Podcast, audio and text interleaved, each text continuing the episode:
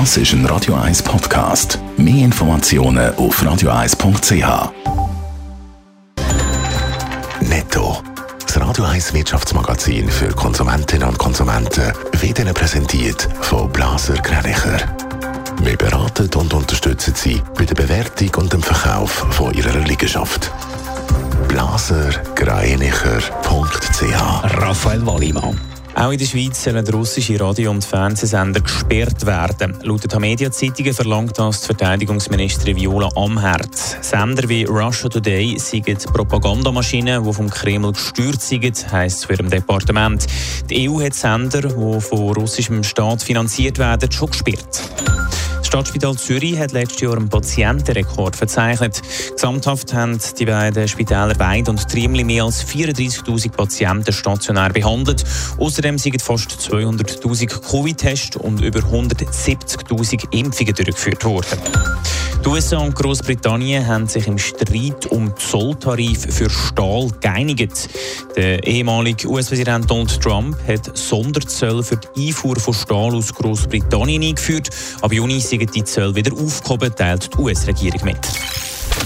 Die meisten, die uns jetzt zulassen, bekommen vermutlich keine Abgangsentschädigung über, wenn sie ihren Job künden. Anders sieht das bei Personen aus, die in ein Behördenamt gewählt worden sind. Die Stadt Zürich hat in der Vergangenheit immer wieder für Schlagzeilen wegen hoher Entschädigungen gesorgt. Raphael Wallimann, jetzt ist bekannt, wie viel die Stadt in den letzten Jahren für Entschädigungen ausgegeben hat.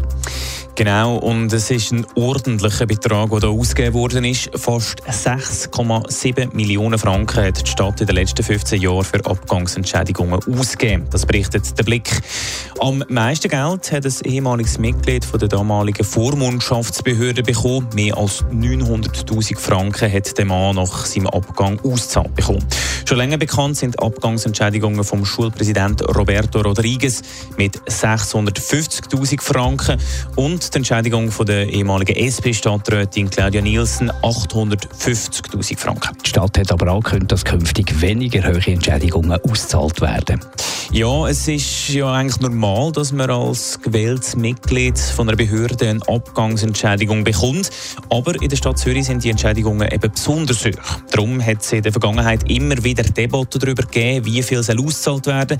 Die Stadt ist im Moment dran, ihr Reglement anzupassen. Bis jetzt haben Behördenmitglieder bis zum 4,8-fachen von ihrem Jahreslohn als Abfindung bekommen. Neu soll es maximal noch 2,8-fache sein. Netto. Das Radio 1 Wirtschaftsmagazin für Konsumentinnen und Konsumenten.